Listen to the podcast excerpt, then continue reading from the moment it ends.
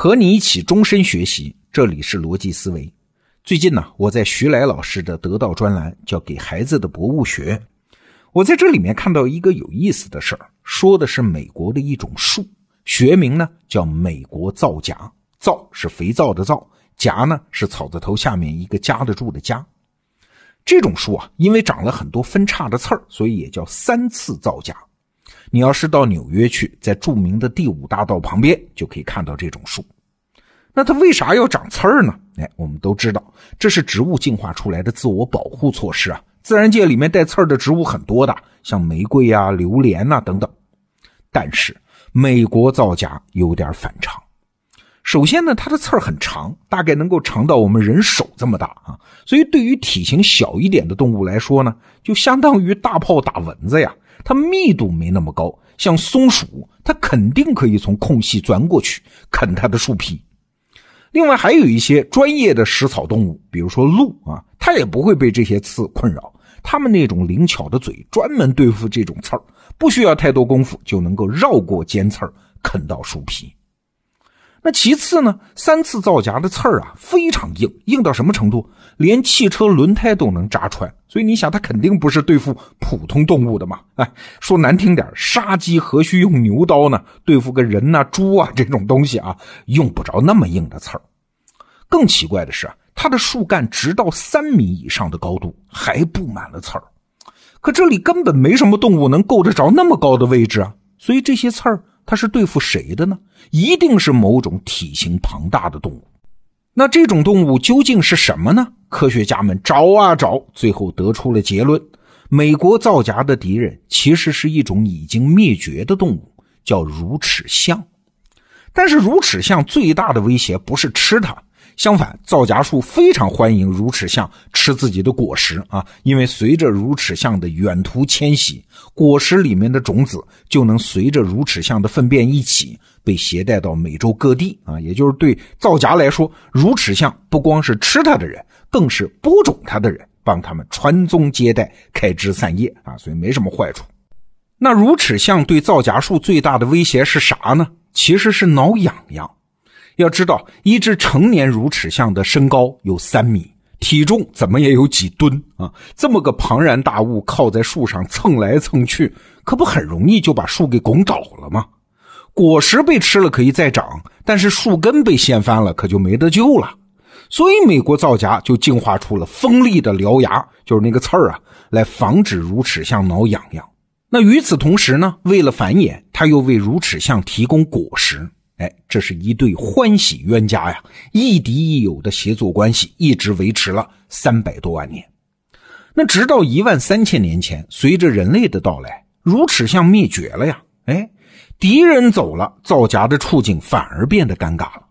一方面，那些体型比较小的动物依然可以吃它的树叶、啃它的树皮，对它造成破坏；另外一方面呢，美国皂荚的果实比较大，小动物是很难把它的种子带走的。所以在过去的一万多年里面，美国皂荚树一直在变少，这个物种啊危险了。你看，在旧的环境里面，它的尖刺是一种优势，保护自己不受伤害吗？但在新的环境里呢，敌人消失了，你的尖刺反倒成了你的阻碍，制约了皂荚树的发展。那这种因为时局变迁而导致的优势反而变成制约的现象，就是我们今天要说的。我们管它叫优势反制。类似的情况不少见啊，比如说《魔鬼经济学》这本书里面就提供了一个事例，说的是美国黑人。假如我们考察一下美国各个族群的人均寿命，你会发现黑人比白人呐要少上那么几年。那其中一个很重要的原因就是黑人得先天性心脏病的几率要比白人高。哎，这就奇怪了，因为我们都知道黑人的身体素质。比任何一个种族都不差啊！而且美国还出过很多优秀的黑人运动员，多的不胜枚举啊。可为什么偏偏是黑人更容易得先天性的心脏病呢？哈佛大学的一个经济学家就推测，这很可能和历史上的奴隶贸易有关系。我们都知道，美国是一个移民国家，其中很多黑人最初都是作为奴隶啊，从非洲被贩卖过去的。那从非洲到美国，对于奴隶来说，那是一条横跨大西洋的死亡航线。整个航程长达六到十个星期，而且运奴船上经常超载。比如说，一艘一百吨的船可能要运送四百多个奴隶啊，这就意味着每个奴隶大概只有一米六长、四十厘米宽的空间，比一个棺材还小哎。那除了拥挤之外，船舱里面的淡水供应也严重不足啊，经常有人因为脱水而死。那后来啊，奴隶贩子为了确保奴隶运过去的存活率嘛，就想了一个方法。他们在非洲挑选奴隶的时候，先用舌头舔舔他们的汗水。假如汗水咸呢，就说明这个人吸收盐分的能力比较强，相应的，它保持水分的能力也比较好。那在航行中生存的几率也就比较高。所以后来啊，凡是被送到美国的，往往都是对盐分吸收能力比较强的黑人。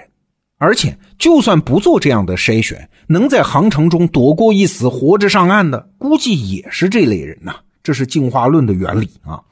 但是这个能力啊，在海上是好事到了陆地上可就不一定了。因为对盐分吸收好的人，他患上心脏病、高血压这类心血管疾病的几率也就更高。再加上这个盐分吸收的能力还是代代相传的。所以就导致今天的黑人更容易得先天性的心脏病，平均寿命也因此比白人要低上几年。哎，你看，这又是一个例子，明明是一个优势，却因为环境的改变变成了制约因素，变成了劣势。其实啊，即便抛开美国造假呀、黑人寿命啊这种上升到族群的例子，具体到每一个人或者是企业，优势反制的现象也经常出现。我们知道很多运动员在退役之后都当教练去了嘛，啊，但是往往那些天才型的运动员是当不好教练的。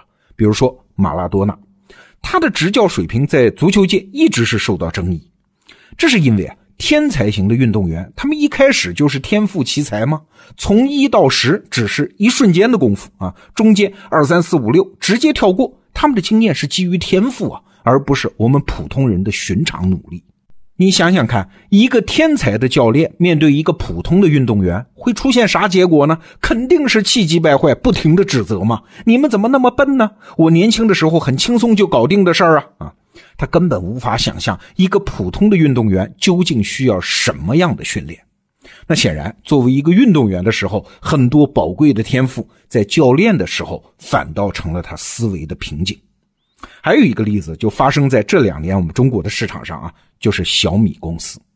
我们都知道，小米公司的线上零售做得非常好。但是就在前不久啊，雷军自己也坦言，小米的销售前些年确实遇到了瓶颈啊。原因是啊，即便你电商做得再好，它也只占商品零售市场总额的百分之十。到今天为止，百分之九十的人买东西还是通过线下，啊也就是说，线上百分之百都归你，你也只有百分之十的市场。所以啊，小米要想突破这百分之十，它就必须往线下走。但这就面临一个新问题啊，那就是小米手机的定价结构。因为电商零售的成本相对低嘛，所以即便是在毛利率接近于零的情况下，也有的做啊。但是线下就不同啊，手机行业普遍的定价都是成本的二或者是二点五倍以上，比小米手机原来的定价要高出很多呀。要知道，小米一直是主张性价比的，定价在这里面是一个关键的制胜因素。但是，一旦开始要做线下，原来的定价结构就必须要调整啊。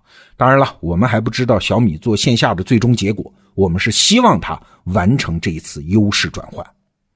你看。我们生活在一个环境剧烈变迁的时代，那这个时代给我们最大的难题是啥呀？不是混乱，不是我们做了一件事情就速朽，而是我们在自己的陈旧优势中难以自拔。